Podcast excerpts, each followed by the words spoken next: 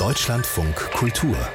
Plus 1 mit Sonja Koppitz. Da sind wir wieder. Herzlich willkommen zu Plus 1. Hier und jetzt mit einer bewegenden Geschichte, die nach dem Krieg beginnt und eigentlich bis heute andauert. Es ist die Geschichte von Helma Sick aus Süddeutschland. Erzählt wird uns diese Geschichte von meiner Kollegin Karina Schröder. Hallo Karina. Hi.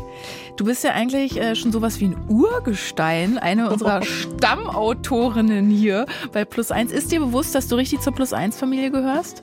Noch nicht so richtig. Ich habe eher das andere Gefühl. Ich nerv immer alle, dass ich noch was machen möchte und alle anderen sagen, ja, Karina, ist ja gut. Wir, wir haben dich auf dem Schirm, weißt du? Also ich habe eher so ein Parasitengefühl in dieser Redaktion. Nein, wir umarmen dich alle und freuen uns über jedes Thema, über jede Geschichte, die du hier mit reinbringst. Also lass mal loslegen. Also ich bin ganz gespannt zu erfahren, wer nun Helma Sick ist. Ich würde sagen, Helma Sick, die ist eine Kämpferin. Ich habe ganze Kindheit und Jugend hindurch einfach nur gehört, du bist nichts, aus dir wird nichts, du bist potthässlich. Mich hat beflügelt eine Wut. Meine Wut hieß, euch zeig ich's. Ihr werdet sehen, ihr habt nicht recht. Ich kann was, ich werde es zu was bringen. Also, das ist Helma Sick, hast du ja schon gesagt. Die habe ich in ihrem Büro in München getroffen und irgendwie gleich gemerkt, die Frau hat eine Energie. Das ja. ist total krass. Die war erkältet und trotzdem hatte die irgendwie Man hat das so Gefühl, was Einnehmendes. Da brodelt mhm, ne? Richtig. In ihrem Leben hatte sie es allerdings nicht so leicht. Das haben wir auch gerade schon gehört. Ihre Kindheit und Jugend, die waren eher davon geprägt, dass sie keine Wertschätzung erfahren hat.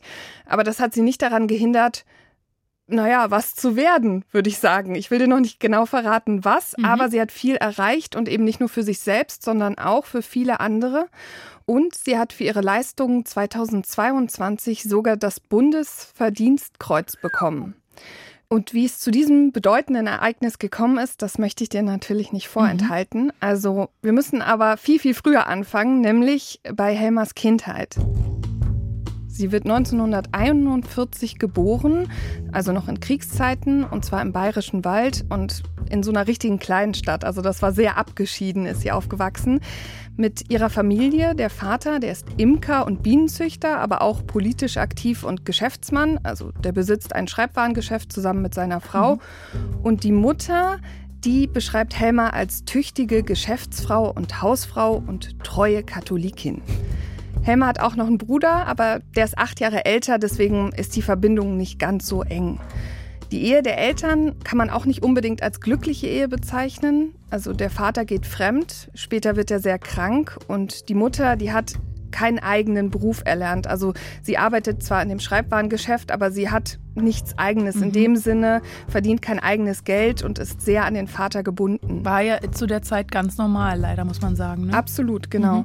Deswegen würde ich gerne noch mal klar machen. Also Helmers Welt ist sehr, sehr klein. Also in dieser Kleinstadt dreht sie sich vor allem um die Familie und sie hat zwar ein paar Freunde, aber die Familie ist der Mittelpunkt und vor allem um die Mutter, aber das nicht unbedingt, weil sie und ihre Mutter sich sehr nahe stehen. Meine Mutter hat mir jegliche liebenswerte Qualität abgesprochen, ja.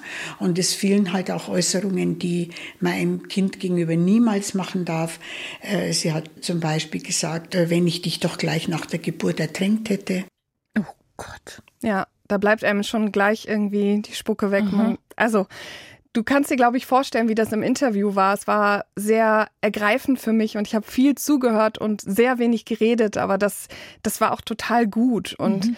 Ich glaube, man muss aber verstehen, es bleibt eben nicht nur bei diesen Worten, die schon unheimlich verletzend sind, sondern die Mutter schlägt Helma auch. Ich war von meiner Mutter ein nicht gewolltes Kind. Sie hatte meinen Bruder unter ganz schwierigen Bedingungen zur Welt gebracht, hatte dann noch eine Totgeburt und die Ärzte rieten ihr auf gar keinen Fall mehr ein Kind zu kriegen. Das funktionierte nicht, also kam ich. Sie hat mich von Anfang an nicht gewollt und diese Lieblosigkeit, die dann später sogar in Hass ausartete, die hat meine Kindheit sehr geprägt, sehr überschattet. Das andere war, dass mein Vater wiederum, der sehr viel älter war als meine Mutter, mich über alles liebte, aber eben zu sehr liebte. Es war nicht nur reine Vaterliebe. Also Helma kann sich damals selbst nicht ganz erklären, was los ist. Also der Vater, der erscheint ja als ein sehr liebevoller Vater, aber er missbraucht Helma. Mhm. Und als kleines Kind versteht sie nicht, was los ist. Sie sagt heute, es war ein gewaltfreier Missbrauch, aber an vieles kann sie sich nicht erinnern und sie möchte auch nicht unbedingt ins Detail gehen. Man kann sich aber vorstellen, die Mutter bekommt das mit hat eine unheimliche Wut und einen Hass, sagt sie auch, auf ihre eigene Tochter und lässt das auch an dem kleinen Kind, an der Jugendlichen aus. Nur Helma ist davon überfordert, weil sie gar nicht versteht, warum sie so. Das ist ja Missbrauch an allen Ecken und Enden. Ne? Absolut, genau. Physisch und psychisch. Genau, und diese Ablehnung, die begleitet sie halt die ganze Kindheit und Jugend an. Sie hat mir immer nur gesagt, dass ich hässlich bin und ich habe das geglaubt. Ich habe bis zu meinem fast 30-jährigen Lebensalter gedacht, dass ich hässlich bin. Bin mit gesenktem Kopf durch die Straßen gegangen, weil ich meinen Anblick niemandem zumuten wollte.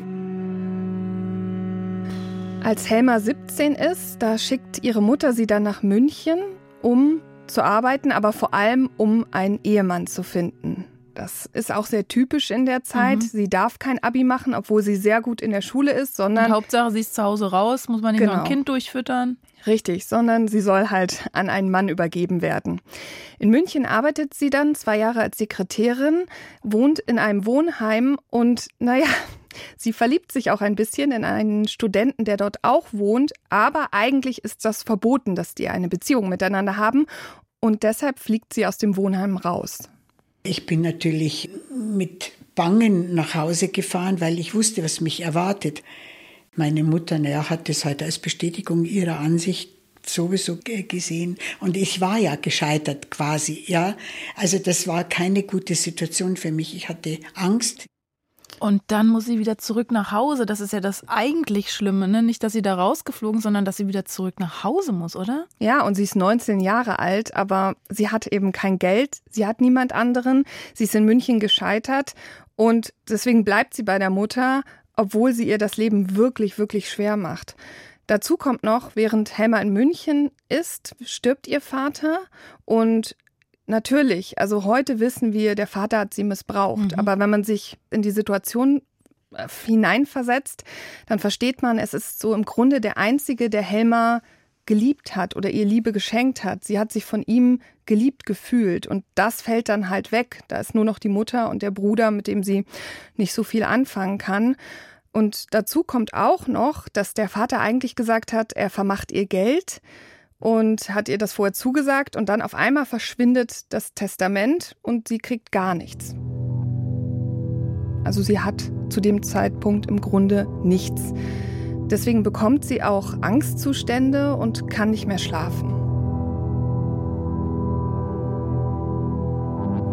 Ich hatte Albträume. Nachts immer zu dachte ich, es kommt irgendwas Großes, Dunkles, Schwarzes auf mich zu. Ich bin schweißgebadet, oft aufgewacht. Wenn ich in Urlaub gefahren bin und den Raum nicht kannte in einem Hotel und bin aufgewacht und fand nicht gleich den Lichtschalter, bin ich in vollkommene Panik geraten, war schweißnass. Weil sie hier von Hotel spricht, mhm. glaube ich, muss man noch erklären. Also mit Mitte 20 kann sie sich schon einen Urlaub leisten. Sie hat sich, als sie wieder zu Hause war, einen Job als Sekretärin in einem Verkehrsunternehmen gesucht und dort ist sie dann auch sehr bald als Chefsekretärin aufgestiegen. Aber natürlich Psychisch geht es ihr sehr, sehr schlecht. Sie versucht sich dann auch Hilfe zu holen, geht zum heimischen Arzt, der ihr gleich Valium verschreibt. Oh weil wollte ich gerade sagen, weil über welches Jahr spreche ich? Irgendwas in den 60ern wahrscheinlich, Anfang 60er sind wir jetzt. Äh, da gehst du nicht zum Arzt und sagst, ich habe Panikattacken oder ich habe Angstzustände. Genau, richtig. Also das hilft natürlich nicht und mhm. sie bekommt davon Ausschlag und muss das auch wieder absetzen. Außerdem hat sie natürlich durch diese ganze Zeit ein sehr geringes Selbstvertrauen und das wird das erste Mal so, sage ich mal, ein bisschen aufgebaut, als sie sich entschließt, etwas zu unternehmen. Also, man muss sich vorstellen, sie hat nicht viel Geld, sie hat ein altes Auto und das geht dann kaputt und sie braucht Geld für dieses Auto. Aber das Geld, was sie als Sekretärin verdient, das reicht nicht, also muss sie sich dazu was verdienen. Deswegen überlegt sie sich, hm, vielleicht könnte ich ja Schreibmaschinenkurse geben. Und vielleicht könnte ich die ja sogar für Bauern geben. Mhm. Das äh, denkt man vielleicht erstmal nicht, aber die haben das wirklich gebraucht, weil Landwirte zu der Zeit eben ihre Abrechnungen mhm. und ihre Bestellungen und so alles mit der Schreibmaschine getippt haben. Also die waren sehr dankbar, dass es sie gibt und für sie läuft der Job sehr, sehr gut. Ich war zufrieden, die waren zufrieden und ich hatte eine Bestätigung dafür, wenn ich nicht rumjammere, was ja nichts bringt, sondern schaue, was ich kann dann bin ich erfolgreich, ja. Aha, Helma hat die Selbstwirksamkeit für sich entdeckt. Richtig, aber damals hat das Selbstvertrauen noch nicht gereicht, um zu sagen, okay, ich verlasse jetzt auch das Elternhaus und verlasse vor allem die Mutter. Dazu musste noch etwas geschehen. Und zwar hat ein Chef in dem Unternehmen, in dem sie gearbeitet hat, also wo sie als Sekretärin ja hauptberuflich gearbeitet hat, ihr eine Ansage gemacht. Der kam an meinen Schreibtisch und sagte, ich möchte Sie nächstes Jahr hier nicht mehr sehen. Sie können viel mehr, machen Sie sich auf den Weg und gehen Sie nach München. Sie können ganz was anderes noch. Ja? Das hatte nie ein Mensch zu mir gesagt. Das muss ich jetzt noch mal kurz verdauen, weil das ist schon ungewöhnlich für die Zeit, würde ich sagen, dass das ein Mann zu einer Frau sagt, guck mal, du kannst doch noch mehr, dass es der Chef zu seiner Mitarbeiterin sagt, weil er verliert ja dann auch die beste Mitarbeiterin mhm. sozusagen, oder? Das ist schon eine Sensation. Absolut. Wenn ich ihren Geschichten so zuhöre, denke ich echt, wow.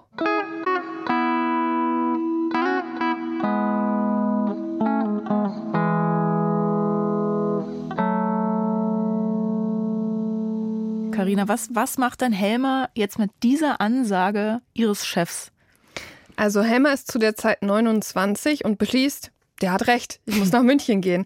Aber wir erinnern uns noch, hm, ausgerechnet in München ist sie ja eigentlich gescheitert. Aber diesmal ist ja was anders.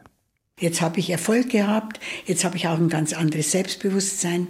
Das kann jetzt was werden. Und habe dann in einer Zeitung, ich glaube die Süddeutsche war das, eine Anzeige gelesen, dass bei der neuen Heimat eine Sekretärin gesucht wird.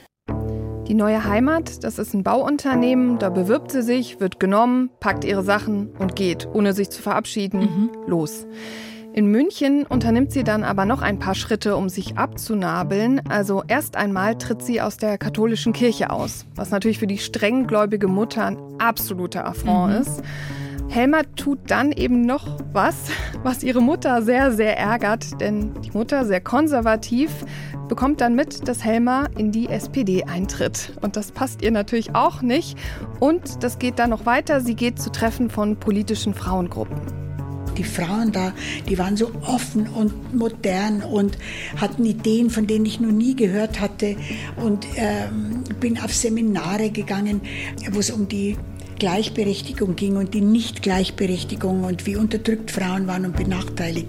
Und ich habe dann wirklich zum ersten Mal begriffen, dass ich kein Einzelschicksal war, dass das typisch ist für Mädchen meiner Generation, dass sie ums Erbe betrogen werden, dass sie misshandelt werden, dass ihnen nichts zugetraut wird. Und mir sind tausend Lichter aufgegangen, nicht nur eins. Ja, das Private ist politisch, ne? Da sieht man es mal Exakt, wieder. Exakt, genau das hat sie an der Stelle auch gesagt. Siehst du, Helmer, meine Helmer was sie jetzt auch schon angedeutet hat, diese politische Arbeit, die verändert sie ja auch persönlich. Also ihr wird klar, ich will was tun, also ich will was verbessern, mhm. auch für andere Frauen. Also beginnt sie sich in der Frauenbewegung zu engagieren, sie besucht Seminare für Debatten und wird dann auch in den Vorstand der Arbeitsgemeinschaft sozialdemokratischer Frauen gewählt. In dieser Zeit lernt sie dann auch ihren späteren Mann kennen bei einem Seminar zu Karl Marx, zu dem sie gegangen ist, wo sie eigentlich nichts verstanden hat und auch immer wieder eingeschlafen ist, aber sie ist wegen ihm immer wieder hingegangen. Das fand ich sehr, sehr süß, als sie das erzählt hat. Und nach der Heirat, da ist sie so Anfang 30, wollte sie sich dann eben auch nochmal beruflich verändern, also raus aus dem Job als Sekretärin und mal was anderes machen.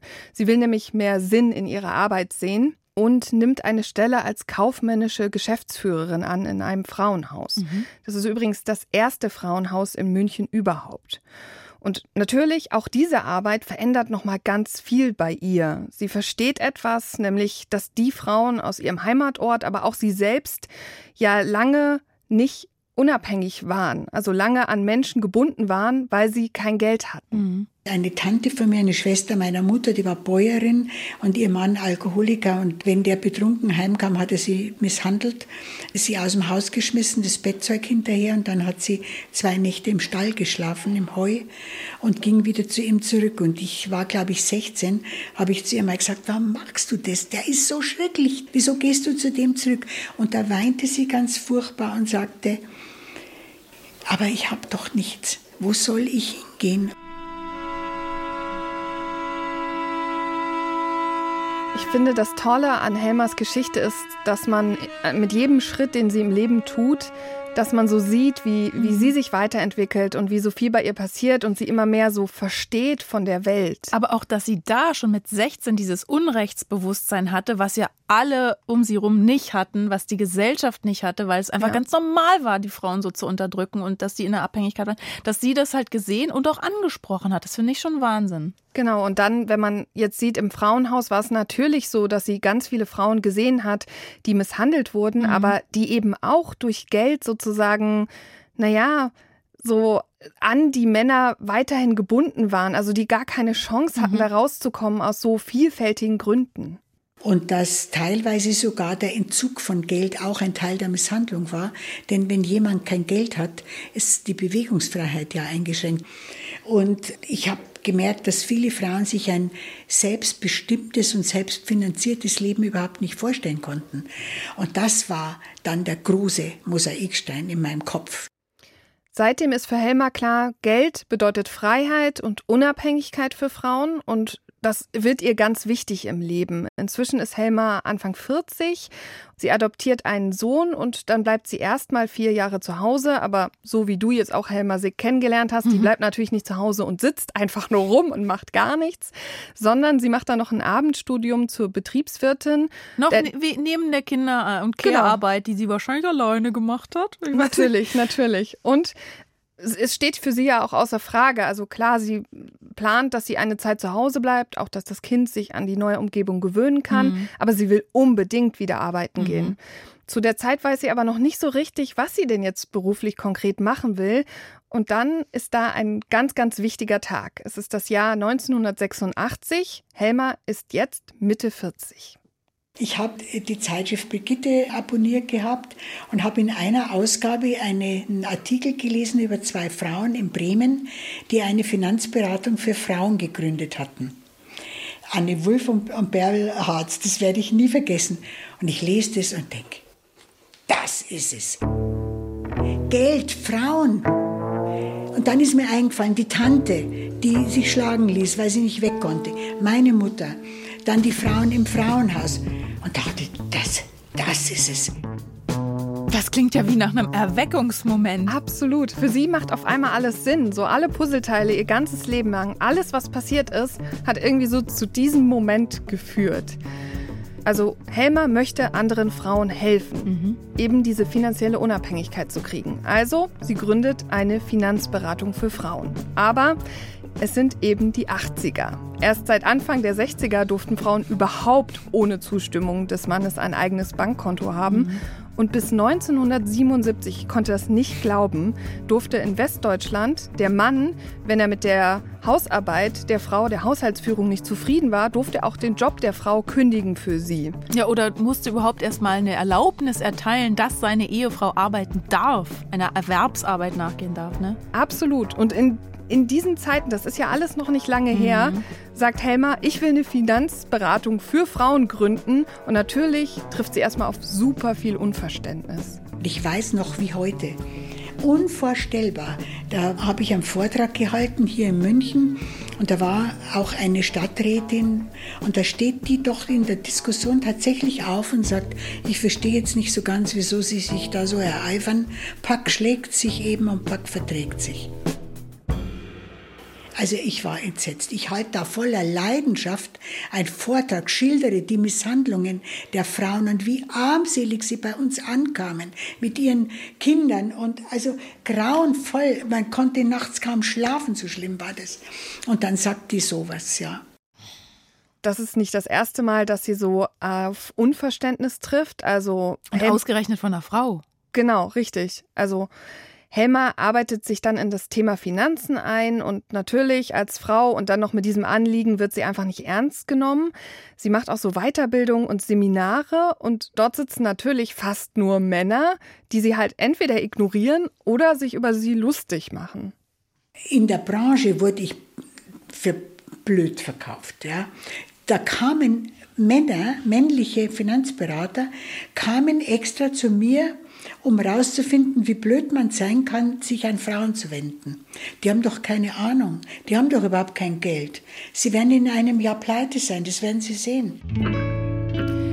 Da kann man ja Helma schon mal an dieser Stelle echt nur dankbar sein, dass sie so eine Vorreiterin für uns ist. Wir haben ja das Privileg der Spätgeborenen. Also, ich weiß nicht, was bist du für ein Jahrgang? Äh, 1988. Ich bin 81 geboren. Also, dass Helma schon vor uns so einen Kampf ausgefochten hat. Richtig, absolut. Karina, du hast uns Helma ja schon so ein bisschen näher gebracht. Ich habe das Gefühl, ich kenne sie schon sehr, sehr gut inzwischen. So leicht mutmaße ich jetzt mal, lässt sich diese Frau nicht abschütteln, oder? Also wie, wie geht's nicht. weiter mit ihr? Natürlich nicht. Helma Sick würde sich nie hinsetzen und sagen, stimmt, ihr habt recht, ich pack meine Sachen. Wie so eine Wadenbeißerin. ja, richtig, genau. Aber auch zum Glück, mhm. also dass sie weitergemacht hat. Sie besorgt sich dann eine Stelle in einem Finanzvertrieb, sie absolviert wieder viele Schulungen und liest eben wirklich alles, was sie in die Hände kriegen kann zu diesem Thema, um wirklich bestmöglichst vorbereitet zu sein. Also sie stolpert da auch nicht blind rein, sondern die Frau ist vorbereitet. Ungefähr zwei Jahre nach dieser ersten Idee meldet Helma Sick dann bei der Stadt ihr Gewerbe an. Also seit 1987 gibt es das Unternehmen Geld und Frau. In ihrem Umfeld finden viele diese Idee weiterhin gar nicht mal so gut. Finanzberater haben zu der Zeit auch nicht unbedingt den besten Ruf. Und ja, wir sind eben wieder bei diesem Frauenthema und das Frauenthema wird ja sowieso nicht ernst genommen. Aber es gibt etwas, das Helma antreibt. Und das ist so eine unbändige Wut. Die wird davon angeheizt, dass ihr eben eigentlich fast ihr ganzes Leben lang Leute gesagt haben, du kannst das nicht, du schaffst das nicht, immer an ihr gezweifelt haben und sie klein gehalten haben. Die Wut war aber nicht zerstörerisch, sondern konstruktiv. Ich wollte es allen beweisen. Und das finde ich ist ein absolut guter Motor für Erfolg. Das ist ja auch ein Thema für sich, so weibliche Wut. Ne? Das wird ja uns Frauen oft abgesprochen. Oder Richtig. Ist, wir werden nicht so sozialisiert, dass wir auch mal wütend sein dürfen. Oft richtet sich das dann eher gegen uns selbst. Aber Helma nutzt das eben, was draus zu machen. Ne? Richtig, absolut. Und ich stelle mir dann auch immer vor, in diesen ganzen Stationen, die sie so durchgemacht hat, das, was du gerade beschrieben hast, dass immer wieder Leute zu ihr sagen, ach, sei doch nicht so hysterisch, ist ja auch mhm. ein sehr beliebtes Wort gewesen, mit dem man Frauen umschrieben hat. Oder sei doch danke, nicht so anstrengend. Danke an Dr. Freud. An ja, genau. Sei nicht so kantig. Aber sie muss, sie muss sich da durchbeißen und sie muss beweisen, dass sie das kann und das tut sie auch. Und ein bisschen Glück spielt da vielleicht auch mit rein, denn irgendwas liegt da in der Luft zu der Zeit. Also es entstehen gleich mehrere solche Beratungen in anderen Städten und die tun sich dann quasi zusammen. Also Helma wird Mitglied der Arbeitsgemeinschaft Finanzfachfrauen und durch ihre Arbeit eben, die sie bis dahin gemacht hat und durch das Frauenhaus und dieses politische Engagement hat sie auch gute Kontakte und kennt deswegen auch Frauen, an die sie sich wenden kann. Nach einer Weile werden dann natürlich auch die Medien auf sie aufmerksam, was sich auch wieder sehr positiv auf das Geschäft auswirkt. Und 1992, fünf Jahre nach der Firmengründung, da schreibt die Zeit ein sehr großes Porträt über sie. Und sie sagt heute, das war so ein bisschen ihr Durchbruch. Mhm. Die Menschen kannten sie dann auf einmal. Und dann hat sie auch eine Einladung von der Frauenzeitschrift Brigitte bekommen und sie fährt dann in die Redaktion nach Hamburg. Da saßen 40 Journalistinnen, Redakteurinnen um einen großen Tisch herum. Und dann ging die Tür auf und dann kam die damalige Chefredakteurin, legendär Anne Volk, kommt zur Tür rein und sagt, Guten Tag, Frau Sick, ich sage Ihnen gleich, ich bin dagegen. ja, die anderen grinsten nur, die kannten das schon, ja. Und ich dachte, also jetzt reiß dich mal zusammen, jetzt musst du klar machen. Und dann habe ich losgelegt und habe dann gesagt, ja, dass ich finde, in der heutigen Zeit sollte ein Frauenmagazin nicht nur über Mode, Kosmetik und Rezepte schreiben, sondern auch über Geld, weil das ganz wesentlich das Leben von Frauen bestimmt. Und ja, dann äh, wurde ich verabschiedet ohne Zusage. Aber natürlich kriegt Helma die Zusage. Wie sollte es auch anders sein? Sie hat da wirklich für gekämpft. Und die Kolumne in der Brigitte, die ist auch was, was sie quasi die ganze Karriere über begleitet und äh, ihr auch so ein bisschen den Erfolg sichert. Und sie schreibt heute noch gelegentlich mhm. dafür mhm. und seit 20 Jahren auch noch für die Brigitte Woman. Jetzt haben wir viel über die Karriere von Helma äh, geredet und eben auch über ihre Rolle als Wegbereiterin mhm. für Frauen. Ich habe mich auch die ganze Zeit gedacht, das ist ja alles so nach außen und total cool, was sie für andere macht. Ne? Aber ich, da, ich musste immer noch an die kleine Helma denken aus diesem Dorf, dieses missbrauchte Kind. Also hat sie das irgendwie aufgearbeitet in der Zeit? Ja, das ist ein ganz, ganz wichtiger Punkt, weil es ist ja ihr Lebensthema irgendwie. Mhm. Alles, was ihr passiert ist, die Misshandlungen und auch alles andere, das hat sie ja geprägt und hat sie auch zu diesem Thema überhaupt gebracht.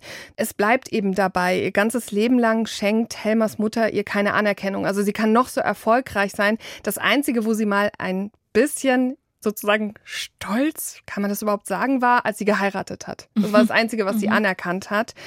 Da gibt es auch eine Szene, die so ein bisschen finde ich, bezeichnend für das ist, wie auch die Beziehung sich weiterentwickelt. Denn selbst als Helma Erfolg hat, als sie das zweite Mal nach München geht und alles ja irgendwie besser läuft, da fährt sie am Anfang noch jedes Wochenende nach Hause und dann wieder zu Hause zu sein, ist ganz, ganz schlimm.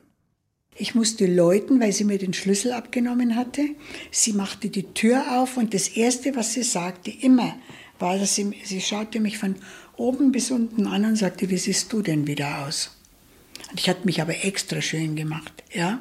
Und jedes Wochenende war das das Gleiche. Und ich habe es immer wieder gemacht und ich habe mir nach natürlich den späteren Jahren oft überlegt, wie kann man so blöd sein, sich dem immer wieder auszusetzen. Aber dahinter war natürlich die Not. Ich hatte gehofft, dass sie irgendwann sagt, schön, dass du da bist. Ich freue mich, dass du kommst. Komm rein und jetzt machen wir was Nettes miteinander. Nie hat sie das gesagt. Mhm. Ich finde das aber sehr verständlich, dass diese Hoffnung noch sehr lange besteht, ja, dass sich da das was ändert. auf jeden Fall, aber ich finde es überhaupt nicht verständlich, dass nee. diese Mutter, aber man muss auch sagen, ne, man kann der Frau dann wahrscheinlich auch keinen Vorwurf machen, die ist auch nur ein Kind ihrer Zeit. Und irgend, es braucht ja immer eine Generation in der Familie, die dieses ähm, Schema halt durchbricht. Und das war jetzt eben erst Helma. Und die hat gesagt, nee, ich mache nicht so weiter wie meine Eltern. Ich ändere was, ne? Auf jeden Fall. Und Helma hat im, im Laufe ihres Lebens aber auch gelernt oder vielleicht müssen wir einfach sagen, lernen müssen, dass sie um diese Geringschätzung ihrer Mutter nicht drumherum kommt, dass sie da nichts machen kann, mhm. dass sie mhm. sich davon emanzipieren muss. Und einen großen Anteil, dass sie das überhaupt gelernt hat, haben Therapien in ihrem Leben gehabt. Also zu ihrer ersten hat sie ihr Mann ermutigt und dann hat sie noch eine zweite gemacht und da hat sie für sich selbst entschieden, da ist noch so viel, was ich mhm. aufarbeiten muss. Das war also wirklich einfach großartig, weil ich konnte weinen, ich konnte den ganzen Schmerz rausschreien, ich habe Güte erfahren, Verständnis erfahren, ich wurde für nichts verurteilt, ja, und ich bin gefördert worden und ermuntert worden und habe dadurch Heilung erfahren.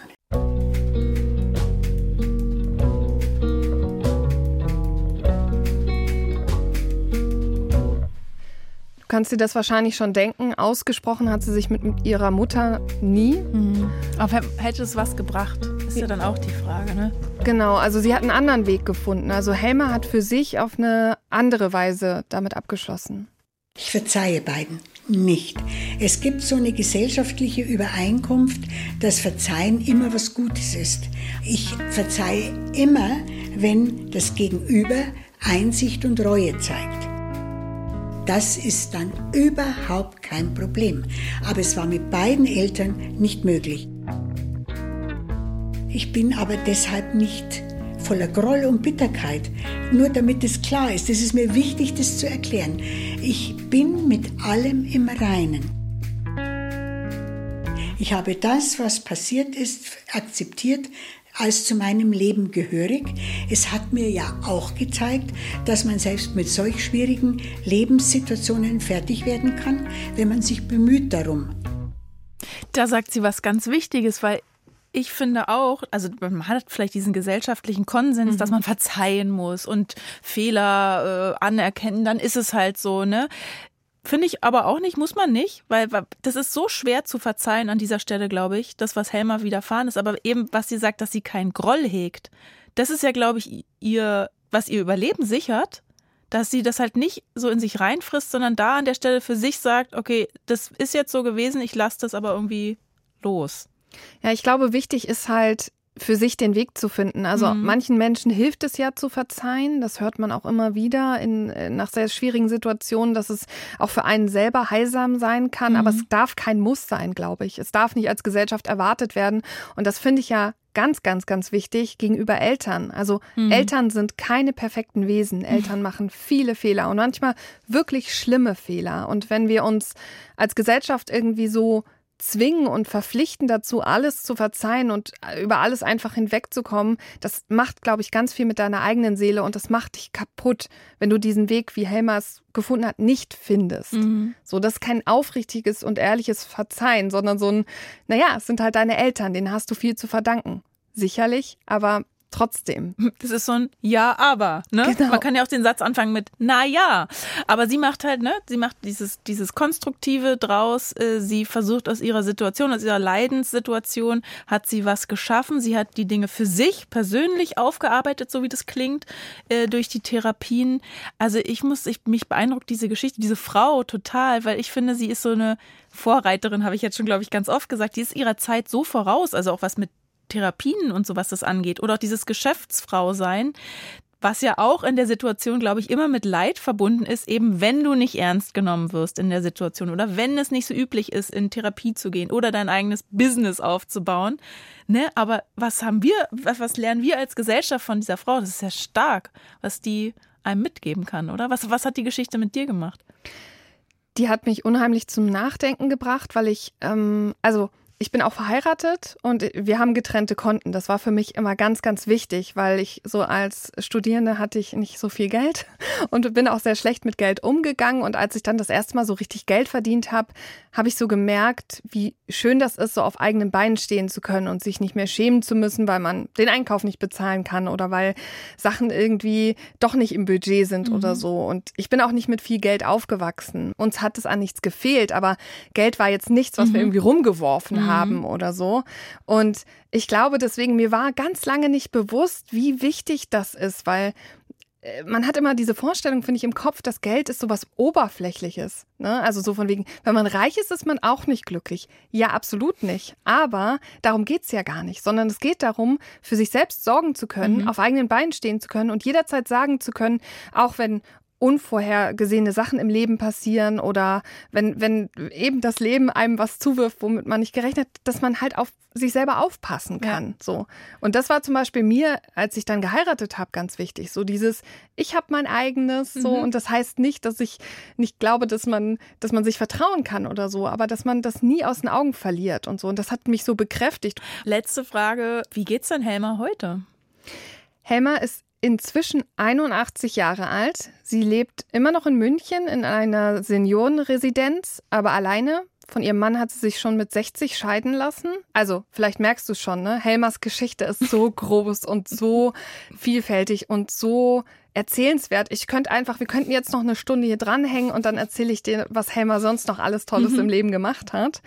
Leider haben wir die Zeit nicht. Ähm, sie hat aber auch was, so andere Dinge getan, um eben Frauen mit zu fördern. Unter anderem ihre Nichte, die leitet mittlerweile das Unternehmen seit 2008 und das hat ihr die Möglichkeit gegeben zu sagen, hey, ich muss nicht mehr beraten, sondern ich kann halt fortbilden. Ich kann anderen Frauen mhm.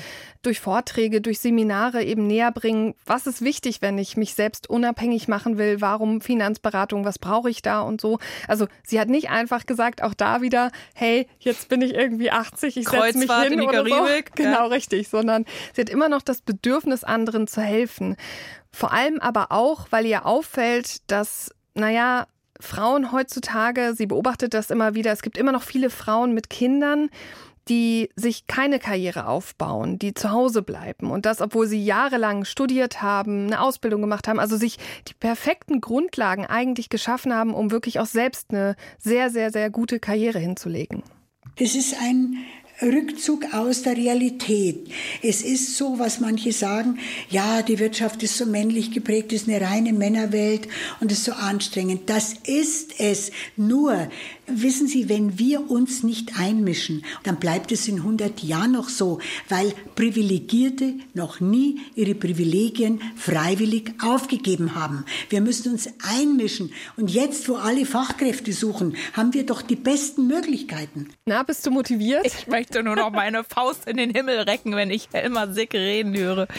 Vielen Dank, Karina Schröder, dass du uns diese Geschichte erzählt hast. Vielen Dank, dass du nochmal zugehört hast. Und wenn Sie auch eine Geschichte aus dem Leben haben, die mal erzählt werden sollte, wenn Sie eine beeindruckende Persönlichkeit kennen oder das selbst sind, dann schreiben Sie uns gerne eine Mail an plus1 Das war's schon wieder. Diese Folge ist nun auch schon wieder vorbei, aber ich empfehle Ihnen natürlich auch die andere Folge dieser Woche zu hören. Zu Gast ist nicht irgendwer, sondern eine waschechte Plus-1-Hörerin. Sandra spricht mit mir über das Dating Ü40 und darüber, wie ihre Zwangsgedanken zwischenmenschliche Beziehungen beeinflussen. Man kann mit mir halt eine wunderschöne Zeit haben, weil ich eben nach oben auch so tolle Impulse habe. Naja, weil Dass man einfach Dinge anders genießen kann, Aha. wenn man eben solche Erkrankungsphasen hat. Ja. Weiß man, wie tief und düster man äh, sich fühlen kann. Und umso äh, sensationeller ist es, wenn man mal am Meer ist und sagt so, Ja. die Sonne scheint, ich lebe, es ist das größte Geschenk auf der ganzen Welt. ich bin Sonja Koppitz und bedanke mich fürs Zuhören. Liebe Grüße.